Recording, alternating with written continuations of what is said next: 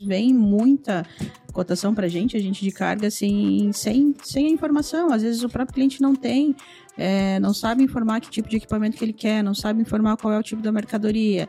Ele simplesmente vem pedindo uma cotação Xangai Navegantes. Então, assim, como que a gente, a gente, como que a gente vai efetivamente ajudar se a gente não tem o básico da informação? Gente, parece brincadeira, mas avisem seus clientes novos, aqueles que, que não têm experiência, que tem que devolver o container. Se o cara nunca teve radar na vida, avisa isso, cara, pelo amor de Deus.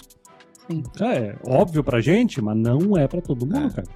Acho que é legal também falar um pouquinho do peso também da mercadoria, né? Que a gente já falou no começo, mas eu acho que frisar bem para questão de legislação, né? Informar menos no, no BL para passar, né? Menos, né? Esse é o ideal, né?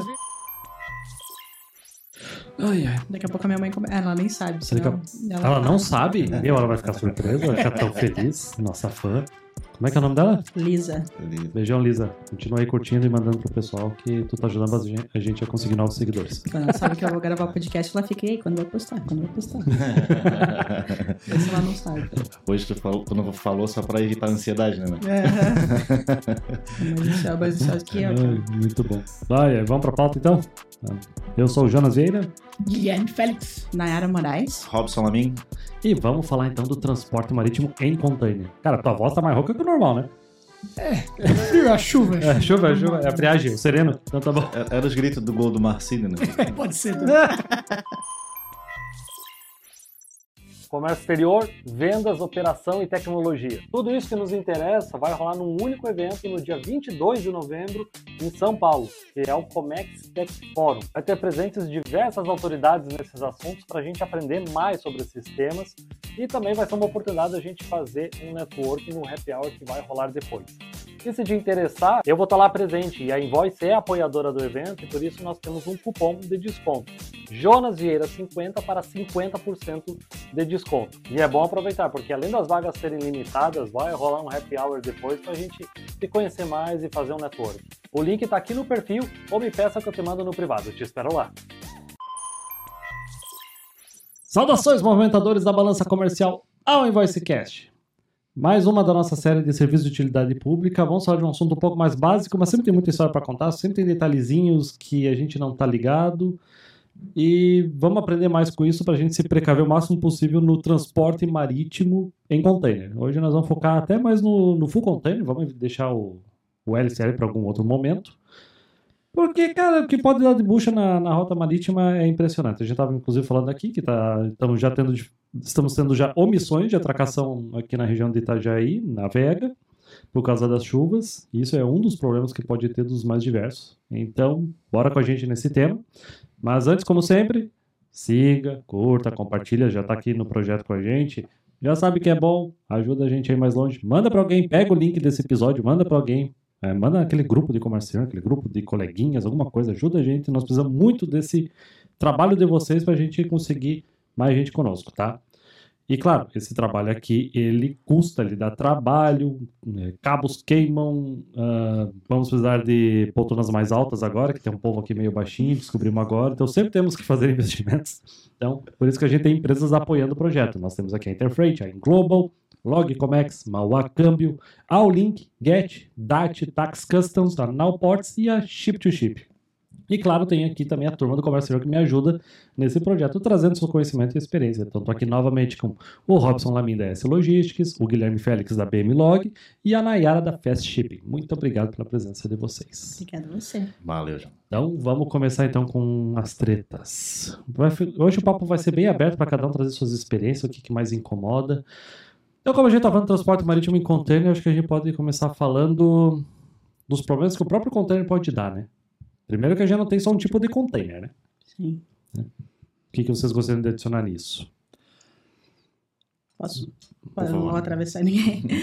É, eu vejo assim, trabalhei bastante tempo com, com carga refrigerada. Ah, mas tu já e, vai no, na treta mesmo, já, né? Tá, se, é pra, se é pra começar, vamos começar, né? Sugeriu. é, então, assim, trabalhei bastante tempo com, com carga refrigerada, tenho um, pouco, um pouquinho de know-how nesse, nesse mercado.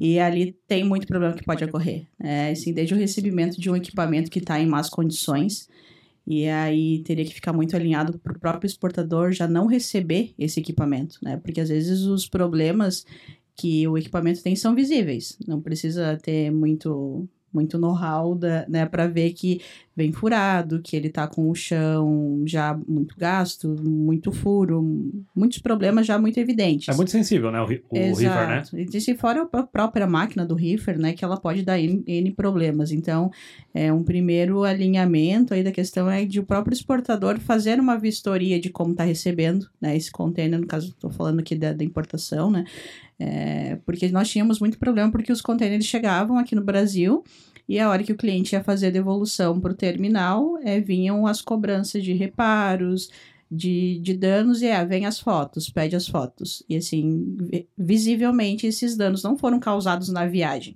Eram danos que o equipamento já tinha e muitos nítido, assim, é, de muito tempo. Então, nosso argumento era sempre, poxa, pede para o teu exportador ter um feeling maior, ter um, ser um pouco mais rigoroso no recebimento desse equipamento. Porque se ele já recebeu, ele deu ok, ele carregou, a partir, a partir daí já assumiu o risco de estar carregando a carga num equipamento que não está em boas condições. É, e, e como falei também, a questão da própria máquina do reefer. É, dependendo do tipo de, de produto que você coloca, A máquina, no caso, é o que Exato, que refrigera, mantém né? a carga refrigerada, a ventilação toda dentro do equipamento. Então, aí também, dependendo do tipo de equipamento que você carrega, pode acontecer de ter oscilação de temperatura, porque pode acontecer algum problema na máquina, já aconteceu de desligar e o container vir desligado uma viagem toda e chegar aqui o produto totalmente descongelado, totalmente impróprio já Ma- para consumo. Mas o navio não detecta isso? Que o container que devia estar ligado tá, tá desligado?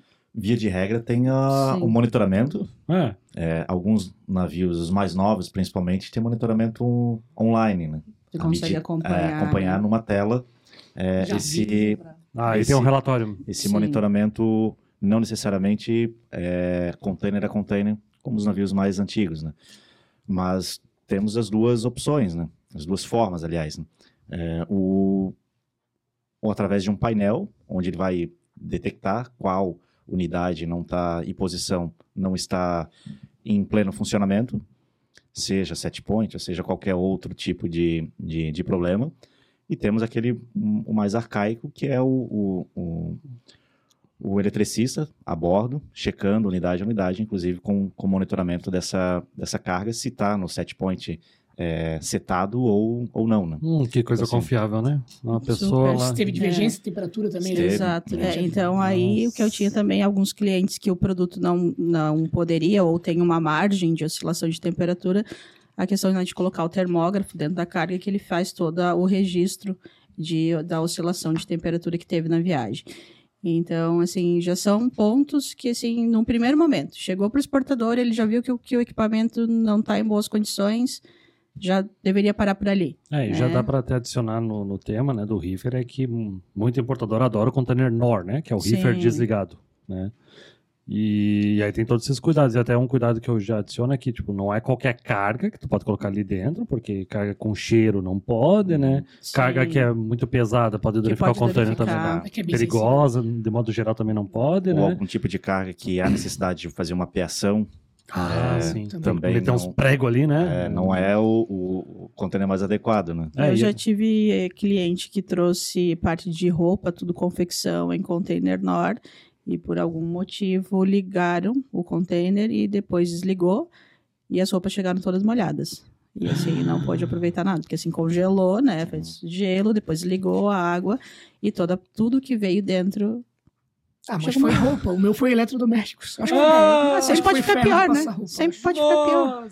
Acho que o, o eletricista lá no navio olhou lá, ah, tomara tá desligada. Você vou ligar isso É. aqui. Deixa, esqueceu de ligar o, o seu Mais ou menos assim.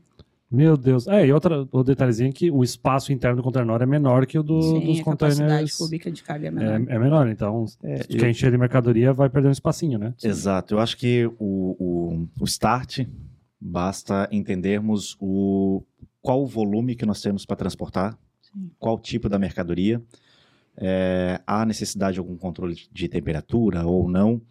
É, eu vou estar, essa minha mercadoria vai estar paletizada, vai estar em caixa.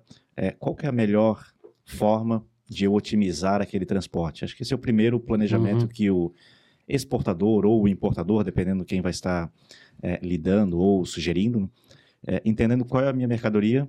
Se a minha mercadoria ela é, ela requer que eu manipule o menos possível, talvez paletizar seja o mais adequado. Então, eu vou paletizar naturalmente com todos os, os controles é, fitossanitários, né? Aham. já fazendo o famoso é, o pallet carimbado. Né? É, já mais o um problema, Já fica né? mais um alerta. É, já É, fica mais um alerta. a carga, chega aqui sem É, o ca- carimbo. Seu carimbo, daí de nada adianta todo o planejamento. Mas deixa eu voltar até no tema Uhum. do container, é, que isso é importante. Como é que a gente sabe qual que é o container ideal para aquele embarque? Porque a gente tem, vamos lá, o dry, né, que também é chamado Uhum. de, de- tem outro nominho, né? O dry, ele tem um, O HC, ele tem um HC que é o high cube, que é um pouquinho mais alto, né? Uhum. Acho que é uns 30, 20 centímetros mais alto, né? uns 20 centímetros mais 20 alto. centímetros mais alto, tem o open top, que é o sem teto, o flat rack, que é sem as paredes e sem o teto, aí tem o plataforma que é só a plataforma mesmo, só o Uhum. chão. O que, que eu tô esquecendo aí? Tem o Reefer. O reefer, que nós começamos agora, o NOR, que é o reefer desligado, Uhum. O flat rack pode virar plataforma. o flat rack pode virar plataforma, verdade. Então essas são as opções, né? Os tanques. Tanque, é, o Isotanque. isotanque, verdade, verdade, isotanque. Eu acho que primeiro, qual é a minha mercadoria? Então, se, por exemplo, estaríamos lidando com iluminação, é, com caixas ou é, com produtos mais sensíveis que requer que eu manipule o menos possível. Então, dependendo dessas situações, eu vou escolher é, qual que é o, o container ou a forma é, ideal para a unitização desse, desse container. né? Como tu bem colocaste, né, dependendo da situação, o, eu tenho uma capacidade menor se eu utilizar um container NOR, talvez eu consiga unitizar menos, é, menos mercadoria. E se eu utilizar um HC, talvez eu vá pagar um pouquinho mais é, no frete e eu tenho essa possibilidade é, de unitizar um pouco mais de mercadoria.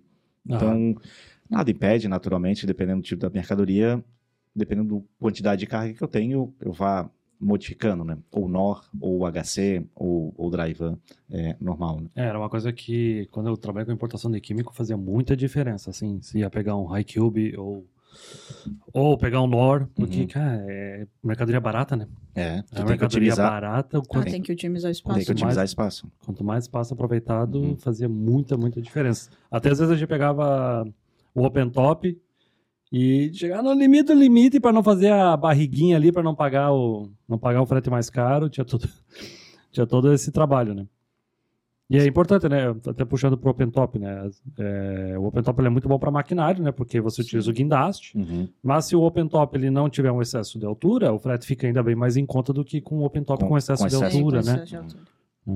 Interessante É, esse- também adicionar esse- isso. É, esse é um tipo de situação que deve ser analisado, porque às vezes o, o cliente entende da seguinte maneira, né? É uma máquina, essa máquina pesa em torno de 19, 20, 22 toneladas, Uhum. e eu não tenho uma empilhadeira é, que tenha capacidade suficiente para fazer a unitização dessa máquina via porta. né? Sim, Então, tem que levar até o fundo do container, às É, vezes, né? Exatamente. Então, às vezes a empilhadeira não vai ter capacidade e o container open top é de fato mais adequado, não só pelo fato é, de facilidade, mas de possibilidade de unitização desse, desse container. Né?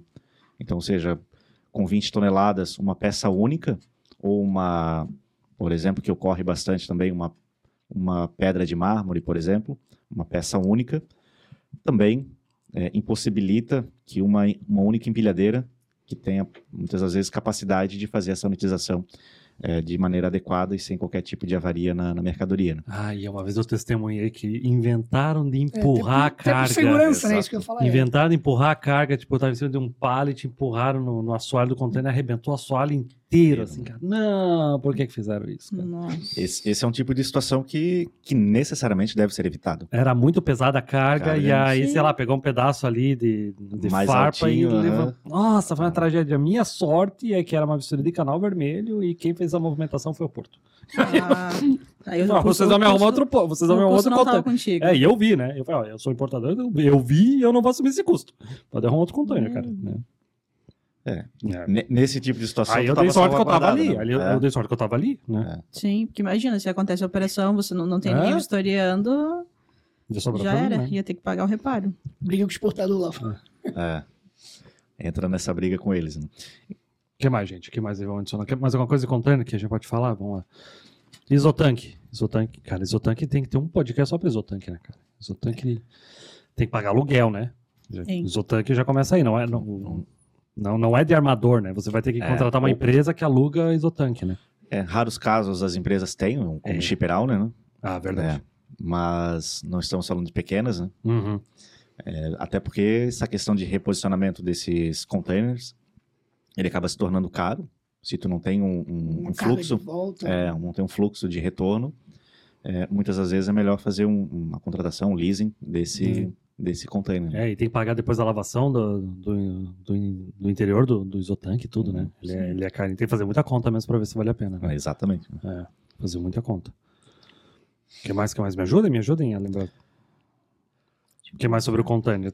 Expiação da carga. É, eu acho que o que, que o Robson falou, a questão de saber qual é a mercadoria é muito importante, porque às vezes é. que a gente fala aquela chovendo molhado, né? Às vezes a gente acha que assim, são algumas coisas que são muito óbvias, mas vem muita cotação para gente, a gente de carga, assim, sem, sem a informação. Às vezes o próprio cliente não tem, é, não sabe informar que tipo de equipamento que ele quer, não sabe informar qual é o tipo da mercadoria. Ele simplesmente vem pedindo uma cotação Xangai Navegantes. Então, assim, como que a gente, a gente, como que a gente vai efetivamente ajudar se a gente não tem o básico da informação? É, então, assim, é importante saber, assim, é, principalmente como a gente falou, ah, vou carregar no NOR. Tua carga pode realmente embarcar no NOR? Qual é o risco que você vai ter na operação se, se embarcar no, no NOR? É, de danificar a tua mercadoria ou da tua mercadoria danificar o equipamento. Então, essas coisas é, é realmente muito importante. O perfil da carga, saber o que, que ela é, eu vejo que realmente é o start ali do negócio. né? Parar por essa busca só de economia, né? Porque às Sim. vezes Aham. uma economia aqui hoje vai trazer um prejuízo muito grande. Principalmente nessa questão do nó, né? Porque um trago, alguma coisa que tu faça ali com o container NOR, o reefer é bem mais caro. Então acaba o reparo sendo bem alto, pode ser um prejuízo que pode trazer para tua mercadoria ou para tua importação, no caso. Sim. É, o, o fato da- dessa economia do NOR é, ser interessante no primeiro momento em relação a- a- ao transporte internacional, no segundo momento ele pode ser uma dor de cabeça, dependendo da- da- do planejamento do importador, porque na, na grande maioria das vezes o NOR tem um free time menor. Sim. Ah, é verdade. É, e tendo esse free time menor, e eu não esteja lidando com uma empresa organizada ou que vá fazer a nacionalização da carga já de imediato, isso, isso pode trazer dores de cabeça, porque é, eu vou ficar mais tempo com o container e aquele valor que eu economizei lá no frete, eu necessariamente eu vou estar pagando em, em, em demurge. E depois, no segundo momento também, a análise por parte do, do armador na devolução para o NOR, ela é bem mais criteriosa. É, então pode haver também algumas avarias internas, ou que seja externa, inclusive no maquinário, embora é, levanta-se a mão e diz, eu não usei o maquinário. Muitas das vezes o armador vai pensar um palavrão, é, vai dizer assim, "Tá- tava sob tua responsabilidade. Se faltou cabo, se o cabo tá curto, se faltou peça, é, Faltar cabo, já- acontece isso? Tipo, faltou. Sério? Já, inclusive, é, o cabo curto nos foi cobrado, o cabo tá curto. Ok. Qual é o ISO do container e qual o tamanho para o cabo? Se tu tá dizendo que é, que é curto, Qual qual, o padrão? o padrão? Padrão. Deve ter um padrão. Defina curto, né? É, defina curto. Sim. E não, não houve essa definição. Até fui buscar com alguns colegas que são que trabalham no Reefer e, e todos me disseram. Como "Ah, assim bem, o agente de carga não sabe qual que é o ISO do Exato. cabo curto? Que absurdo, né, cara? E, Que ab- e- e até então, porque até, então- até então, pô, realmente defina, defina cabo curto. Eu acho lindo como acontece tudo com o Marcelo, cara. Meu É. Deus do céu, cara. E, e- e- nem eles que estão no dia a dia sou- souberam responder. dizer, não é, são 3 metros, são 5 metros. Então, é, aí, é lógico com que argumento, né? Porque tá dizendo para você que tá curto, mas É. não sabe te dizer qual tá aí. qual é o, Qual é o padrão? Qual é a diferença do- Exato, do que então- tá aparecendo aqui? Então, é, são inúmeras situações que o importador tem que tá, estar é, ciente de que pode ocorrer quando ele utiliza o container NOR, desde a demurge, de, até essa questão, essas questões relacionadas à devolução Aham. do container, possíveis avarias, inclusive com a máquina, mesmo ele não, não tendo utilizado como, como reefer. Né? E falando de Murray de- Detention, é legal falar que né, container não é mercado, não é embalagem. Ah, é sempre. Muito para importante. transporte. E nem armazém, né? E- É, Armazém, principalmente. Né? principalmente. Depende, se tem 30 dias free time, pra mim já virou armazém. Você fica lá Mas- pegando poeira por 30 dias. Sacanagem, gente. é. É, Entendendo. Mas é muito bem lembrado isso, que ele é parte do navio. A gente aprende isso nas Sim. aulinhas de comércio exterior, que ele é parte do navio e tem que ser devolvido ao armador. Né? Sim, exato. Porque eu eu já contei isso no podcast, mas a gente repete história isso aí. Eu tive um cliente que ainda bem que eu liguei. Eu perguntei, e aí, já, já cons- conseguiu descarregar a carga? É, já devolveu o container para o armador? Ele devolveu o container? Eu paguei isso tudo de frete e o container não é meu? Eu falei, é, cara, tu tem que devolver o container. Mas isso eu não tinha ligado. Aí veio aquela cobrancinha seis A meses cobrança depois. básica de Aham. demurrage. É. Gente. Gente, parece brincadeira, mas avisem seus clientes novos, aqueles que, que não têm experiência, que tem que devolver o container. Se o cara nunca teve radar na vida, avisa isso, cara, pelo amor de Deus. Sim. É óbvio pra gente, mas não é pra todo mundo, cara. É, e a questão O da óbvio de- tem que ser dito. é, O óbvio da- tem que ser dito, da cara. devolução, e a gente vê os terminais cada vez sendo mais é, rigorosos, digamos assim, na devolução, né? Hoje eu tenho cliente que às vezes já tem É problema muito gentil de... essa palavra da sua parte. É, eu vou ser uma né? pessoa educada. É isso aí. É, de que eu tenho cliente que vai lá, ele na área eu varri o container antes de devolver, para eu fui entregar no terminal, estão me cobrando uma lavação. Então, assim, cada vez os terminais são mais gente. E, o- Nord, ju- justamente se tratando que muito provável que ele vai exportar, vai virar um container, chegou no Brasil, vai virar um container para exportação de alimento. Né? então, assim, eles são mais rigorosos ainda. Então, ah, chega lá, às vezes pede uma lavação química que também às vezes não sabem explicar por quê. Poxa, eu trouxe uma carga que meu, varri, estava toda em caixa ou paletizado, não deixou nada. Lavação química. Tem que pagar, não consegue É. devolver, Então sabe? a gente volta no assunto de receber o container e olhar a qualidade, a qualidade do container, como foi mencionado. Uhum. Gente, hoje aqui a gente tá falando de importação e exportação, tá? Se você tá exportando, Sim, receber o tem que fazer isso pro teu importador também. né? É, olhar e se Mas- recusar a receber mesmo o equipamento que não está em condições, porque alguém no final, do, no final do processo vai pagar por um reparo. É, ou às vezes a gente chega num- num- numa situação, como tivemos nas semanas anteriores, que a gente não está podendo se dar o luxo de negar. Mas, no mínimo, os registros fotográficos, Ah, sim. ele tem que ser realizado. Uhum. Já apontar, e as sugestões, talvez, até no sentido de antecipadamente a chegada da carga, já notificar o, o- o armador aqui no destino, no momento da unitização, no momento da coleta, o estado do container estava nesse momento. Ou seja, até no intuito de notificar de que já havia sido é, detectado esse tipo de avaria sim. lá na ocasião da unitização, da coleta, junto ao depot na origem, e até para no, no- sentido de levantar a mão assim, ó, eu avisei. Quando haver a cobrança, ó, tá aqui, eu já Tá tinha, aqui, o tá inclusive, registrado. uma- Sim, já Inclusive, é o tinha- tinha notificado- termo de falta e avaria do, do importador e do exportador, né? Sim, É, sim. É, isso, só que naturalmente há necessidade de um, de um approach muito grande entre importador e É, exportador. é. É, muitas das vezes, até mesmo numa Incoterm FOB, é, cabe uma responsabilidade e um auxílio do, do, do exportador nesse sentido, de fazer é, fotos e, e não fotos que às vezes parecem que eram tiradas com aqueles celulares VGA. É, é, toda quadriculada. Tem que haver uma, uma nitidez. Sim. E, e principalmente focar Tirou a noite correndo, né? Fica aquela É. coisa zoada, não dá pra quadro entender nada. que não dá para entender nada. Então, tem que haver uma, uma nitidez para que facilite é, a contraprova aqui na, na- na- no destino, né?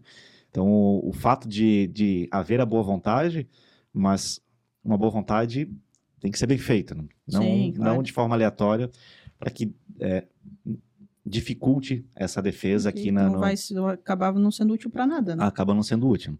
Então, acaba sendo só um argumento para o armador dizendo assim, olha, infelizmente não é possível detectar essas é, possíveis avarias já constatadas no, no momento, porque de fato não, não estavam. Né? Um outro detalhe, talvez, em relação aos depots, é, talvez uma observação, é que boa parte da, da remuneração dos depots, ele vem dessas Serviços, cobranças, Dos desses serviços quer dizer. Eu ouvi falar disso, eu não vou citar fontes, obviamente, mas eu ouvi falar que eles não ganham nada para armazenar o container e a fonte deles é ficar fazendo essas em- cobrança maluca. O- uma das fontes de, de, de receita dos, dos depots é o handling in, handling out, né? é, mas que é um valor relativamente pequeno, dado ao, ao, ao custo da, da máquina. E, uma da, e outras fontes de receita são essas situações que podem. Reparo de container, lavação, varre, é, ou às vezes tu troca uma lavação por uma varredura, é, tu se sujeita, eu inclusive uso essa palavra, tu se sujeita a dizer assim, não, então cobra pelo menos uma varredura, mesmo sabendo que o container estava limpo. Estava limpo, estava em condições. Então, é, E ainda tem, aquela, e ainda tem aquela pressão que eles não, não, de, não descem o container do caminhão, e aí o caminhão Se fica nós- parado. Sim, é que tiver, pode te gerar mais custo extra se você não aceita pagar. Então, acho que é por isso É. que às vezes é, é tão. É, é realmente imposto, né? Eu, não, tu vai ter que fazer assim, senão eu não vou nem receber o teu container. É, não, não vamos, talvez, generalizar, porque talvez temos Não, é, jamais, ouvi- jamais. ouvintes é, que são oriundos do, do Depot, mas essa prática, inclusive, né, né, de, que tu comentou, de não descarrega, impõe a assinatura de um termo de responsabilidade, no sentido de que eles vão analisar é, a posterior, se de fato é devido ou não, quando é um termo totalmente ilegal, que tu está assumindo uma responsabilidade é, sem ter a possibilidade de estar junto, por exemplo, numa vistoria é, em conjunto. Imagina se toda vez que tu for devolver um container, tu tem que estar junto, cara. Isso é Não não faz impossível. sentido. Totalmente inviável. É inviável. Não, a gente não, aqui no podcast a gente- a gente sempre fala, não dá pra generalizar. Sim. Não estamos falando das pessoas que trabalham, estamos falando das Do instituições sistema. e das empresas e do sistema. A gente fala do sistema. Então, se você está passando por isso, aproveita já os comentários aqui, fala se isso acontece bastante ou não, não está acontecendo com você, que aí a gente vai ver o que está acontecendo. Mas eu já fiz uma publicação um tempo atrás sobre isso, que eu falei, eu prefiro passar por um canal vermelho na importação do que me incomodar com devolução de vazio. Não, não só porque Cara, a- é, é- cara, é mais fácil argumentar com a Receita Federal, cara. É. Essa é a verdade. porque o- no- no- nos últimos meses, em algumas situações aqui na região, inclusive, era uma dificuldade para agendamento Uhum. e a segunda dificuldade era tu ficava aflito se haveria uma cobrança que na visão do importador era indevida. Então, tu, tu já tinhas duas aflições após todo o, o processo de nacionalização. Muitas das vezes a mercadoria já estava até em, em fase de venda, distribuição, e tu ainda estavas é, Na com essa do que, nessa que ia aflição acontecer. aham, do que ia né? acontecer no segundo momento. né? O meu objetivo no podcast era a gente seguir a ordem cronológica do container, mas a gente já foi para as buchas de cara. que essa é a última coisa da, na importação, né? Que aí quando chega no destino, eu não tô criticando, mas é que é assim mesmo a brincadeira. Aí, Que é, realmente, eu que é realmente lá- o que preocupa a gente lá, é, são esses assuntos. devolução do vazio. Eu tava não, lá embaixo. Tava lá embaixo. Tá lá né? embaixo o assunto. Mas é, é importante, é o que mais está incomodando a gente mesmo no, no comércio exterior, né? Mas eu queria voltar pro, pro outro assunto, que é... Vocês já tiveram muito problema com o lacre do container? Olha, eu acho que hoje menos. Eu, eu, eu, na minha experiência, não tive problema com lacre. Tipo, que foi informado, tava certinho e tal. Eu acho que hoje menos. Mas tem ainda. Tipo o que, assim, que tu já viu de incômodo? De não bater com um documento, beleza. Documento, é... É, esse é mais comum de acontecer. É, né? Aí tem uns absurdos às vezes também, tipo assim, às vezes o armador, tu pegou dois containers com o armador, eles obrigam ao, Pode ficar assim, ó, né, de canalzinho. ao container ter o lacre específico, assim, pô, dois containers do mesmo armador, e na, não, esse, esse container tá cadastrado com esse lacre. Tipo, tu pegou vazio o lacre, Tem que fechar, lacrar o container. meu Deus do céu. Tá. com esse lacre específico pra esse container. Aham, Aí tu já tinha lacrado o container, tem que pegar um novo lacre, uns absurdos assim acontecem, né? aham. E de lacre na porta errada, tu vê algumas coisas assim, né? Ah, é, que tem que colocar na porta certa, né? Senão não faz diferença alguma, né? Sim, Verdade. vou colocar na porta errada. Foi na, na segunda porta que abre, aí não adianta, né? Sei, bem colocado. É, O que eu, o que eu vejo assim é mais erro, mas acho que é questão de daí erro humano, né? De É, numeração, né? erro de Uhum. digitação, ah, falta um número, ou sobrou um número, alguma coisa assim. Que aí se paga, né? Se tiver errado no BL, se paga Sim, pra corrigir isso, né? Exatamente. É correção. É, a- aí parte, eu acho que do pressuposto de uma checagem com o exportador e dizer assim, querido, foi, foi realmente esse, esse lacre? Foi, foi esse. Então desiste da vistoria e, e segue o baile e nem corrige. Mas, particularmente, eu penso que esse tipo de situação deve ser muito bem analisada, porque a gente falando do container como um, um cofre de carga, Uhum. e nós temos o, o lacre, que é aquilo que nos assegura de que a carga não foi, pelo menos entre aspas, assegura de que a carga não foi violada ou não houve uma tentativa de violação da carga. Aham. Então, o lacre, na minha visão, ele é extremamente importante, mesmo que haja um, um ok do exportador, isso deve ser sempre mu- muito bem analisado se há uma divergência de lacre. Claro, se, se era um 1 e botou um 2, ou era um, apenas um, um número 1 e colocou dois números é, 1. É, Quando fica Então, claro, foi uma claro que foi uma né? digitação. É. Mas essa questão eu vejo como muito importante para o importador, porque muitas das vezes, principalmente se há uma seguradora envolvida, né, naturalmente compartilhar com eles essa, essa informação, para que eles também possam dar a, a sua sugestão, eh, se continua com o processo ou se, se pede uma desunitização ainda em área eh, alfandegada, principalmente. né. E se houver o aval da seguradora, quando há o seguro, se houver o aval, daí sim da sequência. no- Mas eu vejo como, como mais reduzido é, essas frequências de divergência de, de lacre. né? Aham. Eu sei, se é algum. Lacre também não tive muito problema, não. Realmente só a parte documental mesmo que, que incomoda. E normalmente é um lacre só, né? Eu, nunca ouvi falar de, pelo menos não comigo, de gente colocando mais de um lacre e informando o número, né? Que tem, lá tem espaço para quatro lacres, né? Já vi em filme, né? Pra mostrar que é mega importante As- as- talvez na Expo tenha mais frequência, né? Lacre CIF, lacre do armador, lacre Ah, é? de um. Talvez de uma. Ocorre na IMPO também, de uma classificadora que, que acompanhou a unitização, é, de uma Burel Veritas, empresas nesse, nesse ramo, que o fato deles terem acompanhado a unitização, eles também colocam o seu lacre.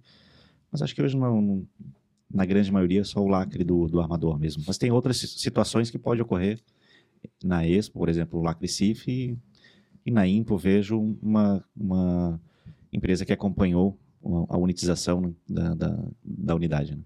Ah, essa, essa é boa que o pessoal da, que não manja muito como é que sempre gosta de perguntar. As cores dos containers, tem alguma regra? Cores? É? Não, cores, cores segue a cor do Eu só sei que o Reaper é branco. Eu, só É. sei que o é É. branco. O resto. É, E que o rosa da One. e que o rosa é da One. Isso, que o rosa é da One, verdade.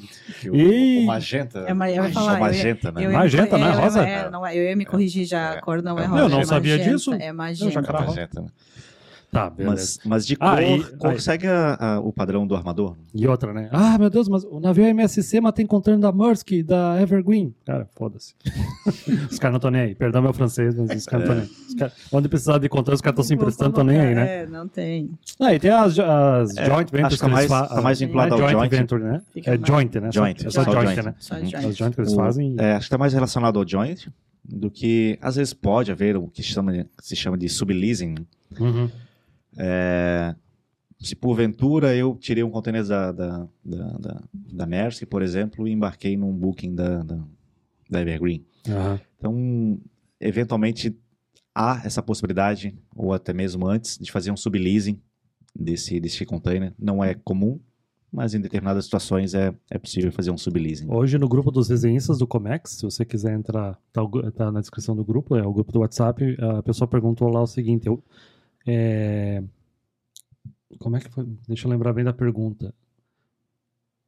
Ah, que como é que ele tinha que cuidar da, do registro do container na importação? Aí lá eu expliquei, não, o container ele, ele é uma embalagem, mas ele é parte do ele é parte do navio e toda vez que ele entra no Brasil, ele entra automaticamente em admissão temporária Admissão de, de temporária, container, de né? Tem um- container. Sim. Tem. então, não precisa se preocupar com o registro de, É, de e, e container, hoje, a não ser que tu compre ele e nacionalize. Sim. Aí sim, né? mas se for do armador, inclusive essa admissão é- hoje ela é feita sobre é, o Syscomex Carga, que o armador lança. Se ele for vazio, inclusive, ele lança esse, esse container com um manifesto Uhum. de vazio que habilita essa admissão temporária, é, essa permissão por parte da Receita. né? Se eu comprar um container, eu posso usar o meu container para embarcar a carga? Pode. Se já é dentro das normas, Sim. pode, Só né? tem que ver a política do armador pra É. aceitar. Não vai ser um de é container. 22 pés, né? Só para ferrar com a... É, o padrão, né? tem, É, tem alguns armadores que não. Pedem seus devidos certificados. Certificado. Ah, é? Certi- Não é certificado de simplesmente ISO, né? você tenho, tá aqui, quero embarcar. Não, precisa da autorização do, né, de cumprir ali algumas etapas com o armador. Mas tu pode ter um container. e Pode. embarcar. Será que eles cobram de comprei. morro depois só de sacanagem também? não duvido. E questão da numeração do container, que Ah, a gente pode comentar também. Os dígitos é questão de quem que foi responsável pela fabricação, o dono do container, né? Os, Hum, as três primeiras letras. O, sempre tem o U de unit. De unidade. Sério? Olha só! A gente para pra me ligar nisso, verdade. Tem, tem a tara, que é o peso do container, né? É, os seis números e o último dígito verificador, né? Ah, ok. Tem a tara, aí tem a capacidade de peso dele, tem o volume dele também na porta. Sim. Essa eu tô tentando lembrar de cabeça agora. Mas tem, tem uma placa lá que é bem importante também, né? Eu esqueci agora. Que é o registro, O do registro container, do né? container. Que é douradinha, né? É, onde, onde esse, quem fez esse container, onde, a data que esse container foi, foi entregue, né? Não Uhum. data, mas o mês e ano. É, aí sim tem como se fosse a identidade do, do, do container, com várias informações, as mesmas, inclusive, que estão na, na porta do lado direito. Também é manifestada nessa plaquinha que Aham. está do lado esquerdo, geralmente o lado esquerdo, canto inferior é, esquerdo. Boa, boa. Bem lembrado da porta mesmo, né? Ah, e quando acontece, nossa, isso aí dá uma raiva. Não, não é muito nosso controle, mas já, já aconteceu comigo. Que aí tu vai lá, pega, pega o container no terminal, e aí eles colocam do lado errado no caminhão, cara. Nossa, aí tu tem que arrumar um guindaste pra tirar o, ca- o pra- de cima do caminhão, virar. porque aí, gente, imagina, se tu coloca do lado errado, a porta tá virada pra cabine do caminhão, aí tu não, Não não tem o que abrir. Aí tu tem que gastar com guindaste pra tirar de cima do caminhão, poder girar e tal. É inferno, cara. Parece pouco. É uma coisa de nada que enche o Eu saco. confesso que essa eu nunca tinha ouvido. Eu já tá? passei por uma dessas. Já, já. E aí tu tá lá na corrida assim, não, não, tem que, sei lá, Meu último dia do é free. uma coisa tão... É, mas aí às vezes a- o terminal tá na pressa, né? Pilha e tal, vamos descarregar, vamos Uhum. carregar e tal, e vai de qualquer jeito, e às vezes o caminhoneiro também não vê, acontece. Sim. E aí na hora que chega, e aí tu tá na pilha, tipo assim, ah, sei lá, sexta-feira, último dia de free time. Preciso... E aí chega ali, ah, não, cara. E aí tu Tem tem que que arrumar guindaste, Mas, esse lugar vezes- não tem. Mas às vezes isso não raras, ah, não raras vezes pode acontecer. Quando ele vai carregar, por exemplo, por meio de um RTG, RTG? é um Rubber Tire Gantry, que é aquele amarelinho que tem na, na porta. Ah, é o amarelinho, O tá. amarelinho. É, tá. É, É o Transtainer, né? é um Tungsten. Transtainer, tá. Fala um pouco bonito, Robinho. É, é, é, é aquele que anda assim. né? Isso, exato. É, à medida que ele vai carregar o motorista, dependendo da forma com que ele para na pilha, se ele não prestar atenção, a porta vai estar de fato virada para a cabine. É verdade. Então, dependendo do local que ele, que ele vai estar vindo, né, isso pode ocorrer. Então, assim, eu acho que hoje, talvez os motoristas, pelo menos aqui no Brasil, já estejam mais. é, É que é, é, pode passar, é, é. difícil, mas pode acontecer, né? Às vezes o e caminhão. às vezes até. Nem é, é, culpa do caminhão. Sei lá, eu não vejo que isso tem que ser responsável do caminhoneiro de mas, vir, né? mas cara? às vezes até na, na saída do próprio, do próprio gate, digo aqui na Portonave isso, isso ocorre. É, há uma, uma, uma checagem Uhum. e se, se porventura tem ocorrido isso, eles pedem para trocar, é, já, já muda. Ah, legal, legal. chamam- então há uma gentileza nesse, nesse sentido de não deixar sair com a porta virada para a cabine. Um abraço para Portonave, que já gravou o podcast com a gente. Muito bom. É, Não, mas até esse caso que eu tive, acho que ele tava em alguma zona secundária, assim, da vida, e aí aconteceu isso. Meu Deus do céu. Mas tem que tomar esse cuidado também. Aí, que mais a gente tem? Ah, temos o canal vermelho, né? Que aí pode acontecer no porto, né? na- tanto na importação quanto na exportação. Aí tem que pagar o posicionamento do container, tirar a carga de dentro. Às vezes tem que fazer o posicionamento do mapa, que a gente mencionou antes, para ver se as embalagens foram tratadas conforme as normas internacionais, para ver se tem um carimbinho. E é bom ter esse carimbo, senão tu vai se incomodar pra caramba, né? Vai pagar uns belos custos. Agora, agora não, faz poucos meses foi atualizada a atualização sobre isso, né? Uhum. Pra poder destruir, incinerar. Em alguns portos é permitido. É, eu fiquei sabendo. É, eu tava tendo uma reunião um tempo atrás que parece que só tem uma empresa em Santos que tá devidamente autorizada pra fazer fazer isso. Ainda tá assim?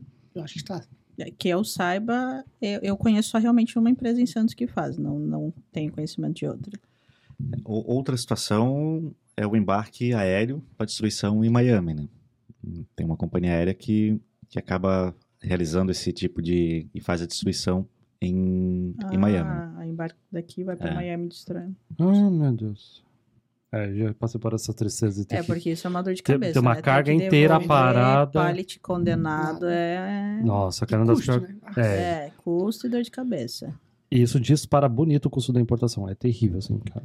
Que aí fica a carga inteira parada, às vezes por causa de uma ripa ou um pallet, aí tu tem que embarcar aéreo, fica de refém a tua carga. Que às Né? vezes foi colocado como calço.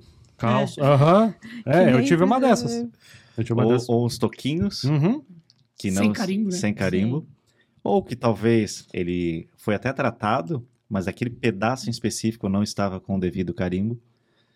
E ele pode ser é, tratado ou conduzido como se não tivesse sido tratado. né? Ah, é. Nossa, esse- esse aí é, é terrível. Tem que tomar muito cuidado com isso. E aí tem que pegar muito no pé do exportador, né, cara? Pra... Cara, pelo amor de Deus, faz conforme as normas internacionais, tem que colocar lá na instrução de embarque, fazer isso e tal. Letras garrafais, vermelho, Uhum. neon piscando. né? Ah, é, não. Fornecedor não tem que ligar, cara. Tem que ligar e perguntar: tu Explicado, tem né? experiência com isso? Tu já fez exportação? Tu tá ligado isso aqui? Por que você não, cara? Cara, é um telefone que vai te poupar tanta dor de cabeça.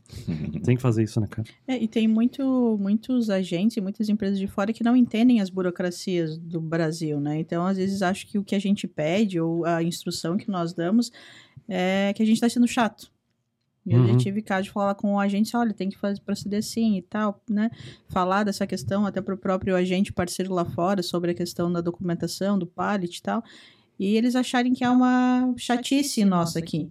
Assim, é um exagero, Um excesso um de exa- zelo, talvez. É, um É, chatice é exagero. chegar sem o, conta- é, sem o É, carimbo. Isso é, É, chatice. então, até para isso, sabe? Deixar claro que como que, que tem que proceder, né? Tem, tem que estar assim, senão é uma dor de cabeça, é custo extra.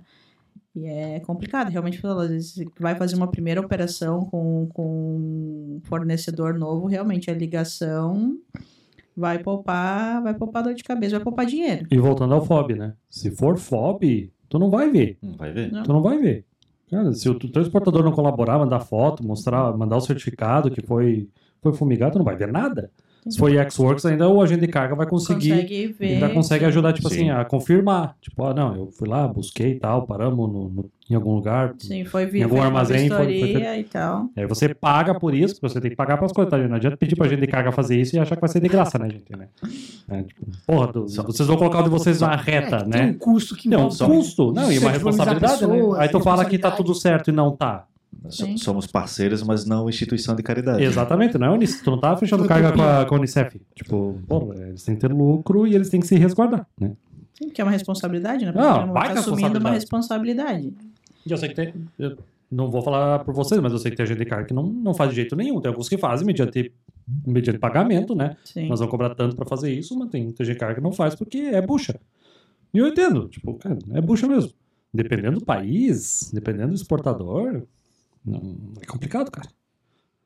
Né? País assim que é exportador, sei lá, Estados Unidos, China, Alemanha, beleza? Essa turma tá ligada. Agora tu vai embarcar de um país que não, não tem essa tradição, ou não tem esse zelo, Sim, é difícil. é, é pe- E perigoso. colocar na cabeça das pessoas a, a, a a importância, disso. É. né? Tudo que pode causar chegando aqui.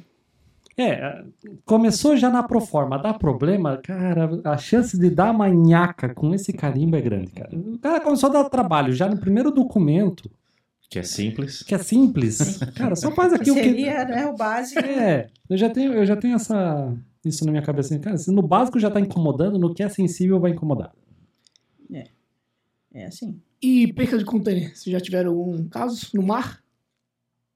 É legal comentar, né? Porque Eu- containers. Mas Cair, cair no mar. cair mar, de alijamento, mar, assim? é. Mas como alijamento ou de simplesmente perder por não estar vapeado? É, eu vou pedir pra, pra, audiência, pra nossa audiência você explicar a diferença. É. O alijamento é quando há, há essa intenção para evitar uma avaria grossa, para evitar algum tipo de, é, de problemas Pro navio. para o para a tripulação. Tipo assim, o container tá pegando fogo, Pegando joga fogo. isso no, no mar. Joga, joga aquele querido que tá, tá atrapalhando no mar e tudo bem. Outro pode ser uma, uma mapeação, não foi bem apeado no, no- no- terminal, E soltou e e soltou numa tempestade simplesmente uma. Fica igual um João Bobo assim, né? Exato, uma, E aí começa a cair tudo. uma, uma roll inteira é, cair. Uhum. Então, talvez. Já teve uma dessas? Já, já tive. É. É dor de cabeça. Até descobrir, até. correr atrás, vai atrás do armador e, E perdeu o container mesmo, não. não perdeu o container mesmo. Aí é foda. Acontece. Eu particularmente eu- nunca tive. Eu falar, eu já tive a dor de cabeça de ficar, acho que uns dois meses a gente pensando que tinha caído no mar, porque o armador falando que tinha, e no final das contas não tinha. Não tinha caído.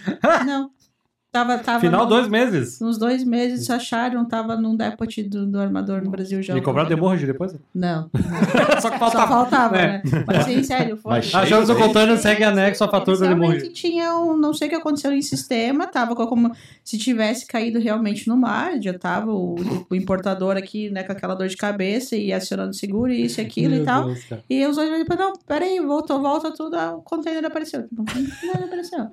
Não, o container tava aqui, não sei o que aconteceu e tal. Quando chegou o navio, não lembro exatamente o que tinha acontecido, mas acho que tinha saído China e pegou um, tinha um tufão, alguma coisa, e realmente alguns é, containers haviam caído no mar e acharam que esse tava no meio.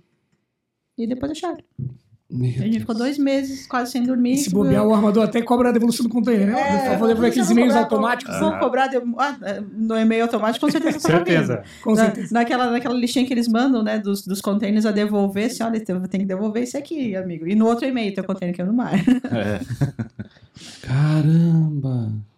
Mas eu fui o único Achar caso, depois é realmente é, muito louco, né, cara? Não, teve o único caso de, de alijamento nunca Aí tive. tu liga pro Não, cliente, tu não vai acreditar no que eu tenho pra te contar, né? Tu, tu- tu- É, eu É, assim, o, mas como? Contratem seguro. É, mas como? Cara, contrato de seguro. Dois meses já, o então. cliente já tava assim, ah, querida, agora taca fogo. velho. É, mas agora eu já não quero mais, quero Nem sei seguro. se quer isso aí. É. Já tá vindo outro container. É, quero Tu lembra o que, que era a mercadoria? Ai, eu não, Não sei se não pode falar. lembro. Não, não, não lembro. É porque eu não lembro mesmo. Eu lembro que era China.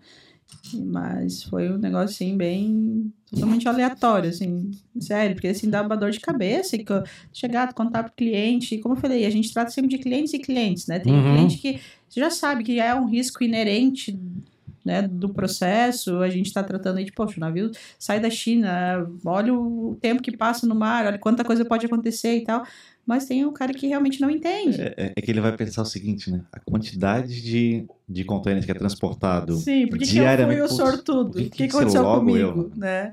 Então, se tu explicar, e daí toda. Daí já vai para um outro momento que, poxa, ele já começou a aceitar que tá, caiu, vocês não têm culpa, né? Manda Que- reportagem do tufão, do. É, exato. Tudo tu vai juntando. Não, assim, e tinha um comunicado do armador.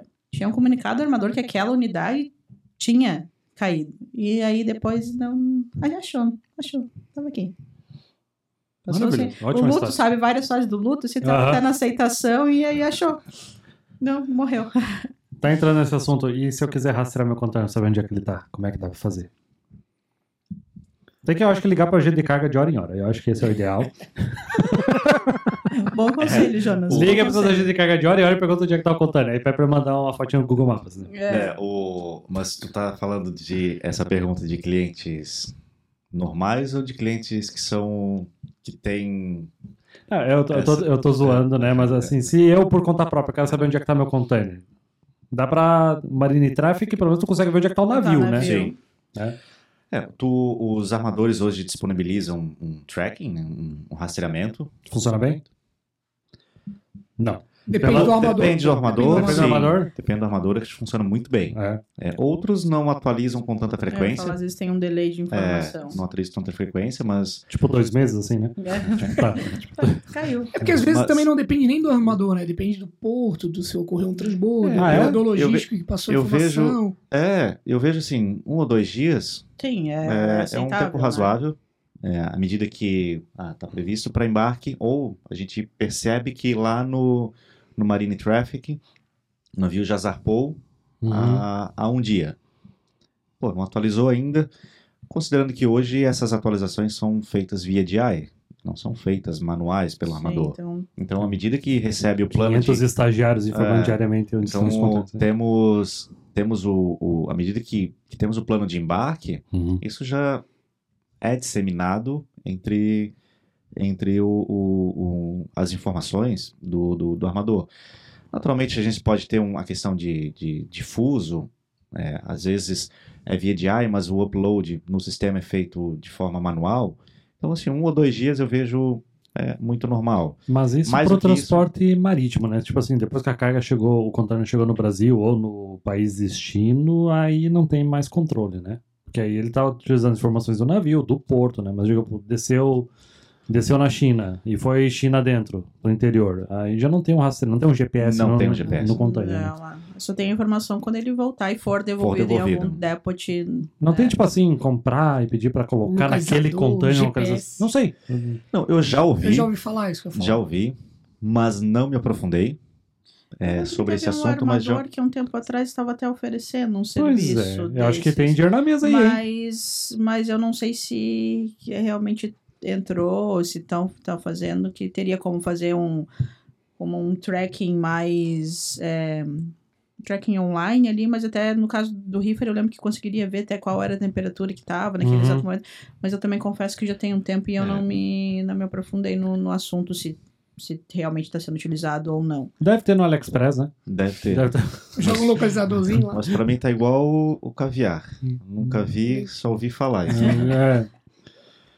Mas eu, eu imagino que tem assim. Eu, eu ouvi, ouvi. Tem terminal aqui na região, não vou citar nomes, porque eu posso estar errado, que coloca aí um. Coloca tipo um GPSzinho da vida no container antes dele ir pra pilha, É, né? E talvez por Pra uma facilitar. carga Carga container dentro ou Uhum. fora? Com. Não, pra, pra controlar onde é que tá o container dentro do Dentro do terminal. terminal. É, fazem isso, É, porque mas aí o terminal é para muito uma, grande. para uma carga de um alto valor agregado É seja algo interessante, né? interessante. Um maquinário, né? sei lá, é, máquinas hospitalares, coisa de valor agregado alto, Sim. pode ser uma boa, né? Se vai interior adentro, tu quer ter um melhor rastreio, além do rastreio do, ca- do caminhão. Do caminhão, sim, boa, né? claro. Aí, ó. Nós dando ideia de graça pra alguém que vai executar. É isso. Daqui a alguns meses a gente vai saber que... Uhum. Startup de localização de containers é lançada, não sei o quê. É isso aí. O que mais? Que... Me dê mais umas histórias aí, gente. O que mais assim que é importante a gente tá ciente? Vamos pensar. Hum, É questão de atraso. Eu acho que nisso a gente começou falando ali um pouquinho o sobre... quê? O container não embarca no navio previsto às vezes? Pois é, Acontece isso? no, no concorrente eu não tenho Nunca esse problema. É. O navio dele chega em tempo. Foi- eu acho que foi o agente de carga que deixou pra trás só pra priorizar É. outro cliente. Não, mas que- essa questão do atraso, a gente vem vendo, e até o que a gente comentou agora no começo, né, com a questão do, do tempo aqui, a Barra do Rio fechada, mas é, isso tem acontecido, né, em algumas rotas e alguns atrasos, alguns transbordos imprevistos que o próprio armador coloca, seja por questão operacional ou por alguma tratativa comercial, talvez aí a gente nunca sabe exatamente porque nem sempre eles emitem documentos, né, comunicados oficiais desses transbordos, mas é um risco também inerente à operação. E hoje a gente vê que tem algumas rotas da China. eh, tive um, um processo que até nós estávamos discutindo lá na empresa dias atrás, que a rota normal, né, dessa, dessa origem para o Brasil era 40 e 50 dias mais ou menos, e virou quase 80, porque o armador foi colocando transbordos no meio do caminho que não estavam previstos. Hum. E aí, então, isso são coisas que acontecem. Então, eu acho que isso também é algo que a gente pode mencionar. Aquele follow-up bonito, gentileza notar que essa mercadoria foi transbordada no porto tal. Gentileza notar que essa mercadoria foi transbordada no porto Ai, mais ou menos assim, sabe? A nova previsão de atracação no Brasil é tal data. Aham. dá- aí, assim, passa duas, três semanas ao invés de chegar mais perto, a data de chegar, não. Aí É, é mais duas semanas. E o sabe? cliente quer o desconto, né? Não, tu não colocou na rota direta, tu colocou na rota com transbordo, eu quero É, exato. desconto. Daí assim, você vai lá, pega, olha de novo a cotação. Eu olha nunca de tinha pensado nisso. Boa ideia. Peça um desconto para seus agentes de carga. Poxa, Jonas, não era com esse objetivo. tá?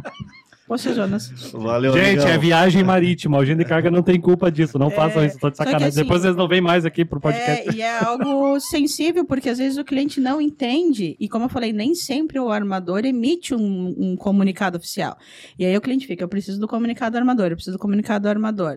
Ah, o atraso é culpa de vocês, porque vocês não têm um bom relacionamento com esse armador. E não tem nada a ver com Aham. isso. Né? É, um- é algo que realmente hoje em dia carga a gente não tem que fazer. E a tua carga chegou no porto de transbordo e ficou lá um mês.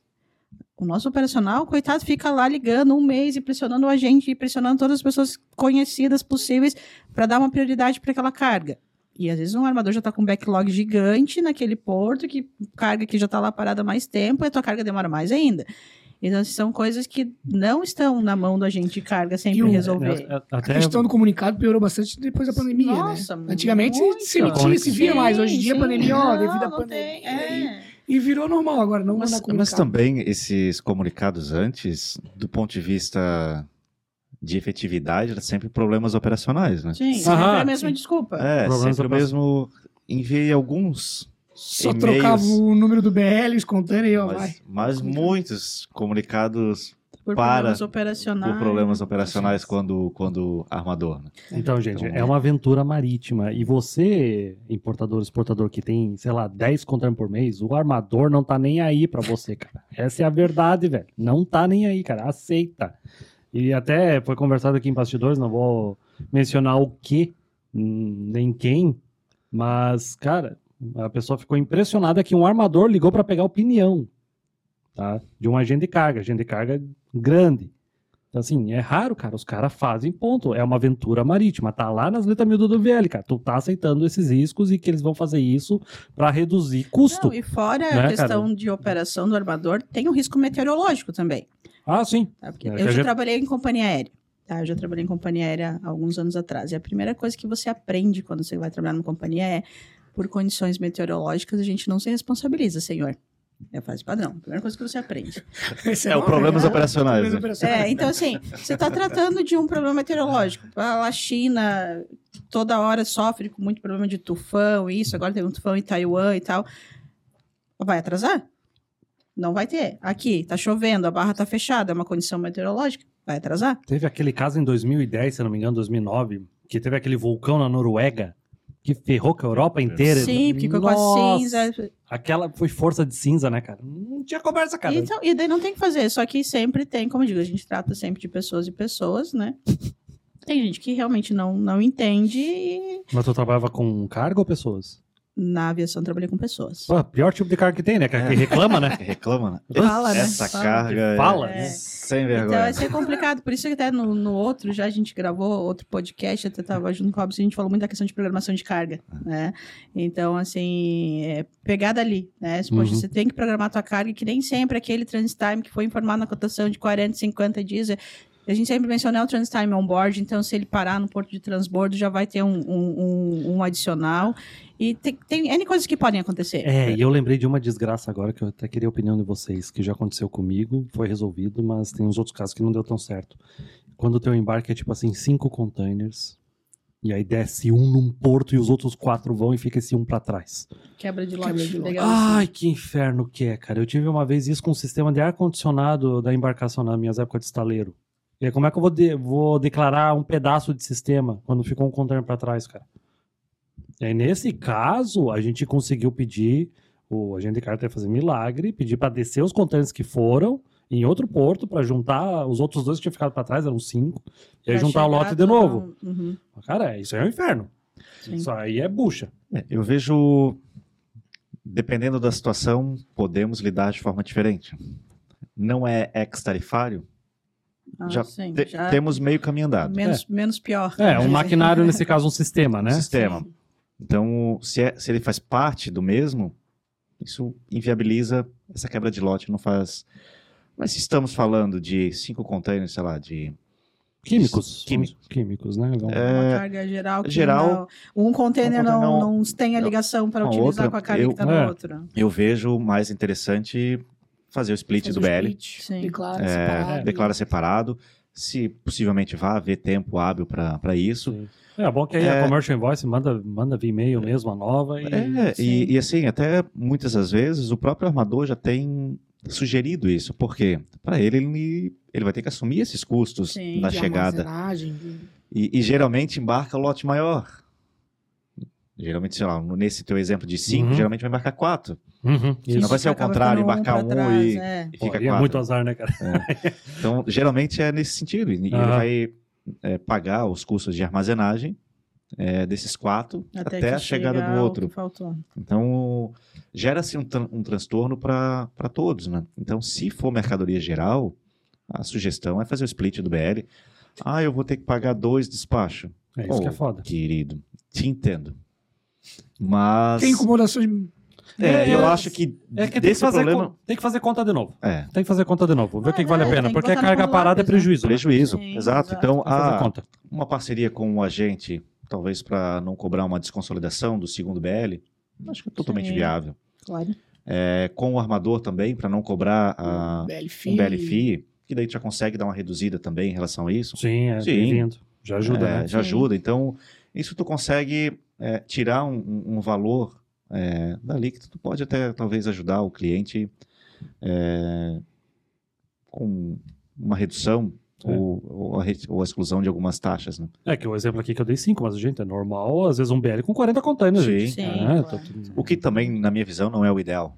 Sim. Na minha visão, não é o ideal. É, já, Tem que, já tem que considerar que isso pode acontecer. É. né? Tem que Principalmente no- no- nos dias atuais, onde os navios Ásia, por exemplo, nas últimas semanas estão saindo com 90% de sua capacidade, 85, 90. Então, a chance de dar uma quebra de lote É muito grande. É um né? lote muito Ainda mais com grande. um lote grande. É, às vezes não entrega nem no porto, né? Às vezes não entra nem no porto, né? A tempo. E, e- e se a gente levar em consideração, sei lá, um- vai fazer um transbordo, é mais uma possibilidade de dar uma Dessa- M. Exato, da tua carga Então- ficar. Então, sei lá, vamos trabalhar com, com cut run.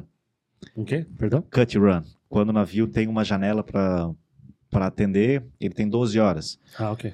Terminou essas 12 horas, ele tem que sair. Sair. Se terminou a operação ou não, pode ser um Então, ele Navio vai- parado é prejuízo também. É, também então- prejuízo. Até problemas climáticos também. climáticos. É. Ah, Rio Grande do Sul bastante. Aqui, por exemplo, que estava acontecendo há um, dois dias atrás, é, a capitania pediu, ó, pessoal, vocês têm que sair, é, não terminou a operação, lamento, mas a tendência de piora de correnteza e um navio é, Ah, desse de tamanho, segurança, segurança, Não pode, né? é, então, melhor vocês saírem. Então, às vezes pode ser uma situação dessa também. Não é de- nem o armador, né? Não, é nem o armador. Em, em algumas Sim, situações então é nem o armador. aquelas Eles situações são- adversas que a gente tá, que tá sujeito. Então né? aí é, é a autoridade que diz para a segurança da embarcação. E sim, do ponto de vista de, do comandante, do, do armador, ele também não quer ficar com o navio atracado, uma correnteza de 4, 5 nós. Se, usando aqui quem conhece Itajaí Navegantes, né? Se tu tá do lado de, de navegantes, tu até tá mais ou menos é, Protegido. protegido Da corrente. Da da curva do corrente, rio, né? da curva do rio, que em Itajaí ela pega, inclusive em 2008 tivemos um exemplo muito, Ah, muito sim. clássico em relação a isso, né? Teve um pesqueiro, né? Um É, e pesqueiro também- que tava solto, né? E foi também a, a, a queda do, do, Do cais, do né? cais, Do cais, né? é. Então, o quanto isso pode ser perigoso. É, eu tinha carga naquele cais. No, no armazém que, Armazém que cai. desabou. Eu tinha carga. E a gente tirou, sei lá, um dia antes de- da situação piorar, Então- que deu. Tirou o canal vermelho, aí o fiscal liberou, a gente tirou a carga. E aí deu aquele. aquele quinta, sexta e o feriado, né? Deu uns quatro dias assim que foi sinistro, né? E sumiu, que teria caído. E era carga bem cara. Então, são, são situações que pode ocorrer e Pode com ocorrer. lote grande, É. uma, uma tendência. Pior, né?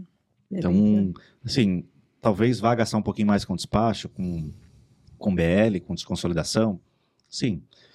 Mas eu acho que é válido é, em face do, do risco que se, que se corre. né? É. já coloca isso na tua, no teu custo. Então, não precisa fazer de, de 40 ou de 5, de 10. Sim, faz quatro, né? É. Quatro lá de dez. Eu, particularmente, 5 seria o, o, O ideal. o ideal.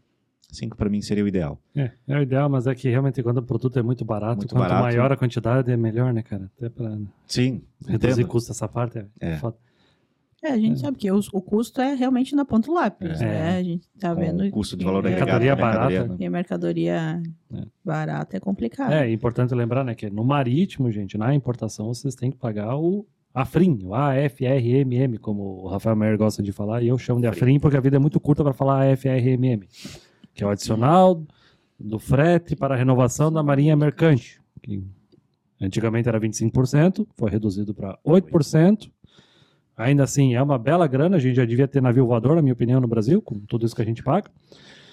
Mas esse custo só é cobrado na importação marítima, né? LCL, FCL, não interessa, mas aí você tem esse custo também, que aí é cobrado em cima do valor do frete, né? Não em cima do valor aduaneiro da mercadoria, né? É importante a gente adicionar isso também. Eu ia falar mais um agora, mas eu, eu acho que eu esqueci. Eu falei do, do, do bendito do Afrin e acabei esquecendo. Ahn, ah, gente, importante, né? Se informem do valor do free time da demurragem do container, gente. Vocês não podem, ainda mais se for uma importação prepaid, que você não tem muito controle sobre isso, gente. Cala a boca. Sacanagem. Cala a boca, João. Ah, e, e outra, né, gente? Tem a gente de carga massa que tá preocupado, não quer que você se ferre com isso, e tem a gente de carga que não é massa, que eu não chamo pra vir aqui. Né? Boa. Pô, gente, porque ter, ter lucro exorbitante com a desgraça ali não é legal. Não vou entrar muito nesse assunto agora, porque é muito delicado. Mas, cara, presta atenção no valor de murro e o free time, cara. Dá pra negociar o free time. Também não fica enxugando o custo até não poder mais e querer 60 dias free time, né? Aí também é palhaçada.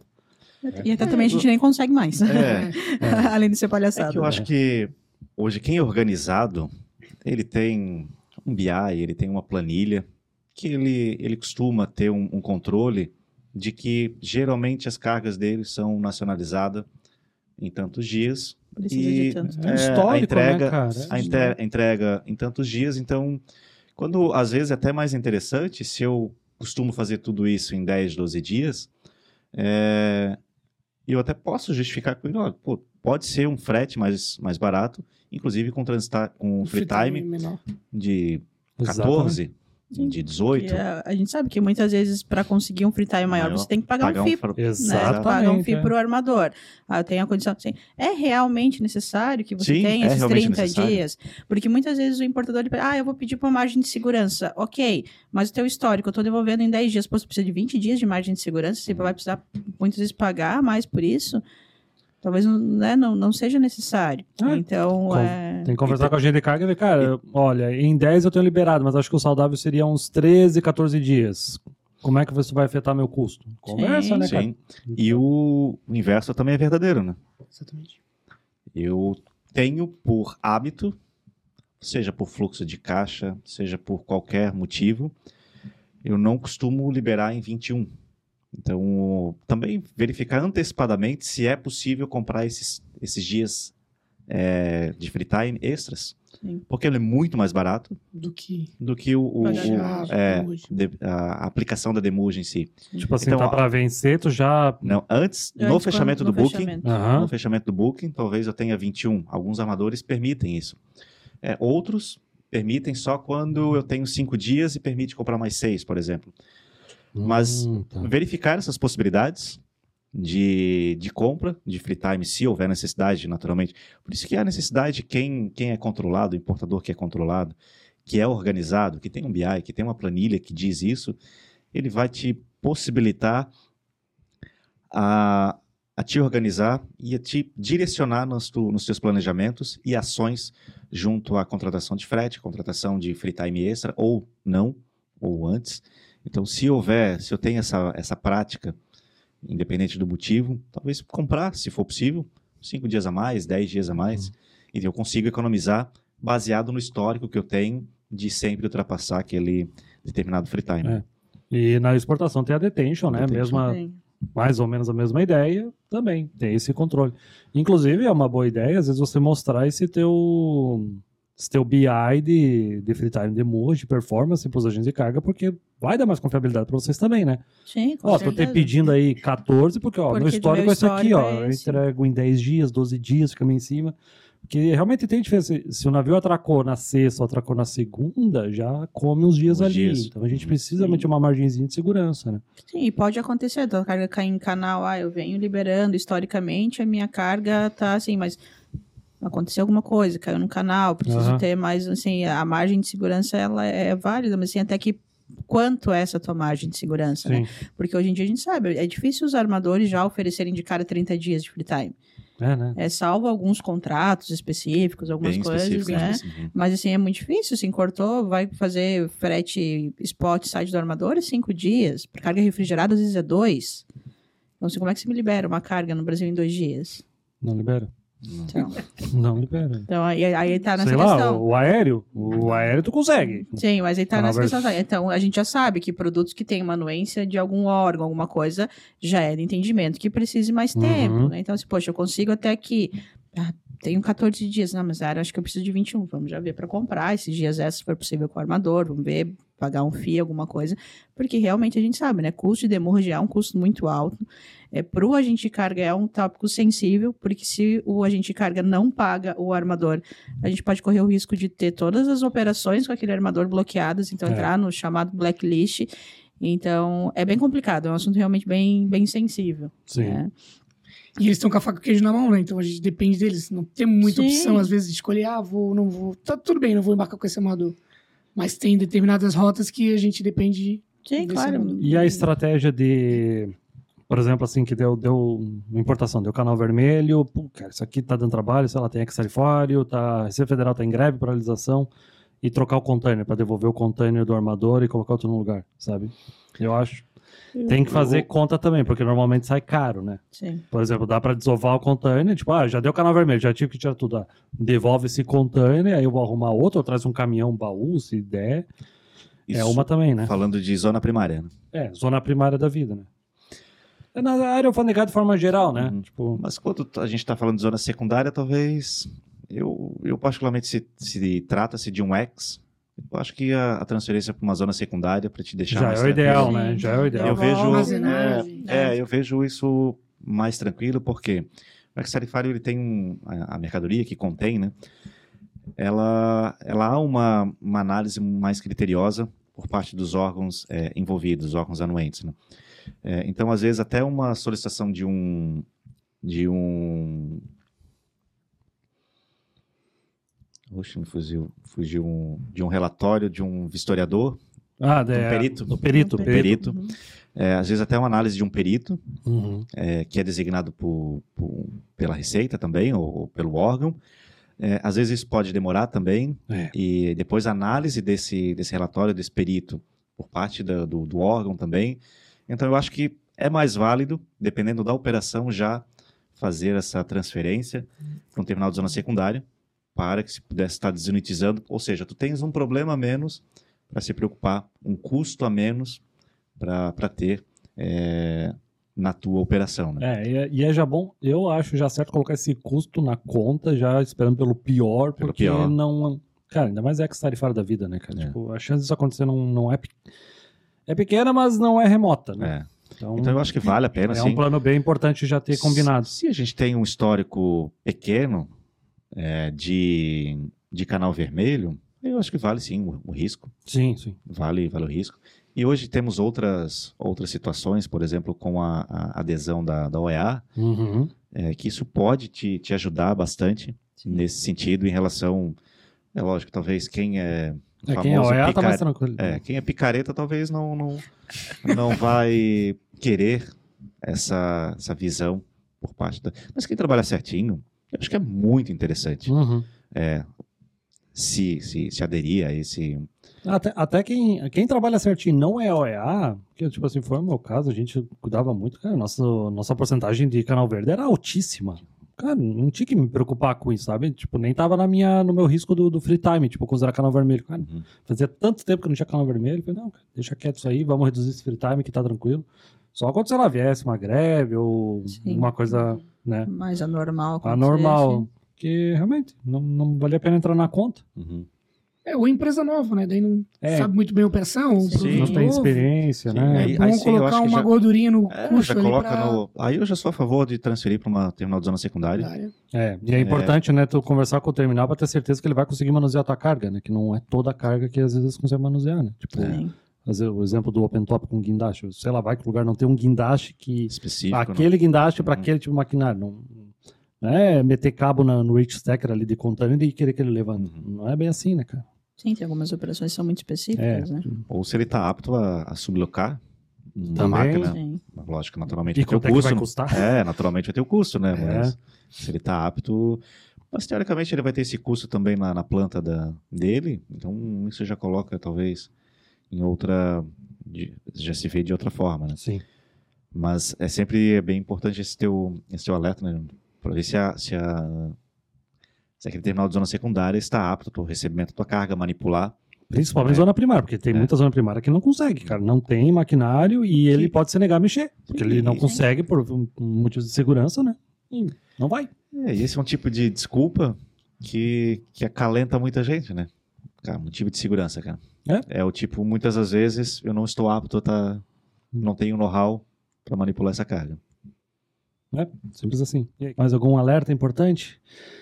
Acho Ah. que é legal também falar um pouquinho do peso também, da mercadoria, né? Que a gente já falou no começo, mas eu acho que frisar bem para a questão de legislação, né? Informar menos no, no Não, não para passar, menos, né? né? Esse é o ideal, Porque né? às vezes o, a gente fala, olha, a porta do container, ah, cabe tantos quilos. Vou, carrego, mas tem Carrega, que entender a, fecha a legis- porta com a empilhadeira, né? É. Dá aquela empurrada assim, bonita. entender a legislação do país, que a carga vai, para também não ter interno problemas. também, né? transporte interno, exatamente. Ah, outra boa também, né? É, o container de 20 pés tem espaço para garfo de, de empilhadeira pra- na lateral. O D40 não tem, tá, gente? Vocês não fiquem inventando história aí, cara. Eu já vi coisas. Já vi coisas. A galera, O- tipo, ah, pô, não tem aqui um guindaste pra levantar esse controle de 40 pés. Vai lá e mete uma empilhadeira dos dois lados de 40 pés. levanta. Meu Deus. Meu Deus do céu. O, esse, que, Segurança em primeiro lugar. Segurança em primeiro lugar, é isso aí. esse que o Gui comentou eu acho que é bastante pertinente. E, e tem um risco hoje, em determinadas rotas, é, de containers que são muito pesados, prioridade é zero. né? Sim. Prioridade zero. Até no, no, no- sentido de que o, o plano do navio ele é baseado em peso e Uhum. não em quantidade de container. Então, se eu tenho um container, dois de dois containers de 40 com 10 cada um e um, E um. container de 40 com 20 toneladas, é naturalmente Vai que ele vai botar dar dois. prioridade para dois. Mas não tenha dúvida, é. Então, é um, é um risco. Então, tem que se colocar isso na, na, na- na ponta do lápis. Lógico que é difícil mensurar, sim, é difícil. Mas se o container é muito pesado, determinadas rotas ou armadores, muitas das vezes, o armador daquele joint, ele tem um joint menor, Uhum. então ele tem, ele tá over baseado no joint dele, ele vai dar prioridade para as cargas mais leves, porque o joint dele também é baseado em peso. Então, ah, se ele tem 10 mil toneladas para embarcar é, e o joint dele é de 5, ele vai buscar os containers que são mais, leves. pra trazer uma Até o tipo de container, né? Se for open top, se for Ex- ex- químico também, né? Pri- Perigoso. Prioridade é o dry e o high cube, né? dry high cube. É.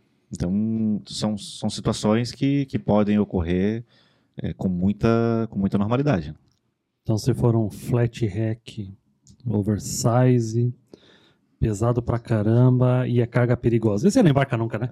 Esse não embarca É, nunca. eu ia falar agora da carga perigosa também, É, né? Da a carga questão, perigosa também é, o odiado dos armadores. Né? É, porque tem muito cliente que sabe que a carga dele é perigosa, sabe da documentação exigida para embarque e a gente precisa não só para embarque, a gente precisa para cotar. Então fica bem assim, cliente, quando for pedir cotação para a gente de carga, que for carga perigosa, nós precisamos sim na documentação para fazer a cotação. A gente precisa ver aceite tanto do agente na origem que vai estar trabalhando com aquela carga, se ele também está apto para trabalhar com aquela carga, vai ter que verificar o aceite do armador, ver se tem alguma taxa extra que vai ser cobrado sobre aquele aquela carga perigosa, porque tem muito cliente que ah, não, a carga é essa, tá aí, mas eu não tenho o MSDS, eu não tenho um test report, eu não tenho documentação nenhuma. E, assim, é risco, a gente vê tanta coisa na mídia, tanto de, Sim, de navio perigosíssimo. que pega fogo, de terminal que Pode. pega fogo, e assim, ah, não, mas comigo nunca aconteceu, né, e tal, assim, é bem, é bem importante essa questão, né, a carga perigosa, seja ela no modal que for, né, seja ela no aéreo, seja ela no, no marítimo, ter a documentação. E também, lógico, é, o equipamento certo para embarcar, e, enfim, né, tudo É, De tá- carga direta também, né? Verificar se não, não é de carga direta no destino, porque às vezes Sim. o armazém, o terminal, ele não consegue ficar com essa carga por muito tempo, ela tem que descarregar do navio e já e sair já do sair para o destino final. Ah, tá. Porque não tem uma área para aquele tipo de carga É, perigosa. né? Ge- Geralmente explosivo ou, ou- ou algum gás infectante ou tóxico. né? Alguns terminais têm essas limitações. Radioativo, né? Radioativo. Tem certos, certos, ah, É, a- ah, hospitalar, né? Tipo raio-x e tal, é radioativo, né? é, então, dependendo da situação, é, é bem como o Gui comentou. Ou só aceita via descarga direta, ou às vezes nem aceita essa, essa descarga. Então, assim, antes, muitas das vezes, até de cotar aqui com aquela com o armador com aquele destino, muitas das vezes até já dá um double check e ver se, ver se aceita, se o terminal aceita. Se não aceitar, não adianta nem iniciar, Né? porque o armador naturalmente ele vai fazer esse caminho de questionar é, é, o, o, o terminal de descarga e de embarque, se, se é permitido, se ele aceita Uhum. esse, esse tipo de operação. né? Então já, já minimiza. E assim, também é importante ressaltar que às vezes o booking de carga perigosa ele não vem do dia para a noite. Ah, sim. também. Tem toda uma análise É de o final da fila, né? É, tem toda uma análise, é, via planner, inclusive, se, se ele tem, é, se ele aceita naquele navio em específico, se, se entra na, na, na tabela de segregação do navio, já que ele tem previamente já, às vezes, planejado. E outra, né? Se, teu, se tua carga é inflamável e tem lá uns 20 containers de papel para embarcar, cara, teu um, um container de papel vai embarcar e o teu inflamável vai esperar, Sim, cara. exato, porque Né? pode ter né, um- algum produto que, ah, se tiver algum problema, reage e É. dá um problema maior ainda. Então, a carga, a carga perigosa, a carga é, é sensível. E às vezes os clientes, os importadores, o importador não trata com a seriedade, assim, e também seguem achando que às vezes é uma exigência um pouco mais criteriosa do agente de carga, mas não, a gente precisa de tudo para conseguir cotar para ver se vai conseguir atender, porque é um risco muito grande, né? Então, isso é. Até na questão declara, né? Acho que não tem bateria. É, pô, Acho. a bateria, bateria de lítio. Entra numa blacklist aí Tá- do tudo tem bateria hoje em dia, cara, de eletrônico. É é da loucura, cara. Tudo tem, velho. Se for ver. Com- Na dúvida, eletrônico tem bateria. Tem que considerar assim, cara. É, na dúvida, assim, a gente tem que ser criterioso porque é, é- é risco. É risco, É. né? Coisa séria. Por isso que se tiver a, a documentação MSDS em mãos, tu consegue analisar Sim. e, e tu consegue depois até, se for o caso, mostrar para o armador querido, mas eu te mostrei lá no início já. Eu te, exato, É, eu te falei aqui no desde começo. sempre. Tá aqui a Wendy, tá aqui É. o packing, tá aqui, eu tô te falando o que É, que é. Hum, é, minimiza muitas dores de cabeça, Sim. né, porque também não adianta conseguir o booking se, se for de forma quando eu omito as informações. né? Ah, Depois, no segundo claro. momento, eu vou ter que apresentar e Sim, ok. Vai ter que Manifestar, apresentar lá para embarcar, vai ter que É. apresentar, vai ter que apresentar o test report, o MSDS, e chega, pô, mas não foi só, esse booking não era para essa carga Uhum. aqui. Né? Foi feito um booking para uma outra tipo de carga. Ah, e outra, né? Dependendo do produto, a NCM já vai acusar que provavelmente a carga é perigosa, né? Sim. Tipo, sei lá, tem NCM pra ácido. Cara. Hum, porra, velho. Como assim? Tu tá embarcando ácido e esse é... Tem, não- tem ácidos que não são, mas Sim. Né, já, já dá um alerta, né, cara? Ainda mais a gente de carga já é experiente, já sabe, já sabe decora às vezes a NCM e já sabe que aquilo ali provavelmente é carga perigosa, né? Os próprios sistemas hoje em dia já avisam. Ah, é? é. Pronto. Melhor, inteligência artificial a nosso favor. Isso aí. É. Vamos encerrar então, gente. Porque Se a gente lembrar mais coisas, a gente grava uma parte 2 aí. É, eu falar, porque com, com certeza tem, né? Com Porque certeza O que mais tem, né? tem é, é a história. E aí? Curtiu o episódio? Lembra de comentar, compartilha o que, que a gente comentou de interessante aqui, que te lembrou alguma história, se tu puder contar a história. Aproveita teus comentários do Spotify, do YouTube, das nossas redes sociais. E é, aproveita para interagir com a gente nesse conteúdo. Então, por hoje é só. Trabalhos encerrados. Até a próxima. Tchau, tchau. Obrigada, gente. Valeu!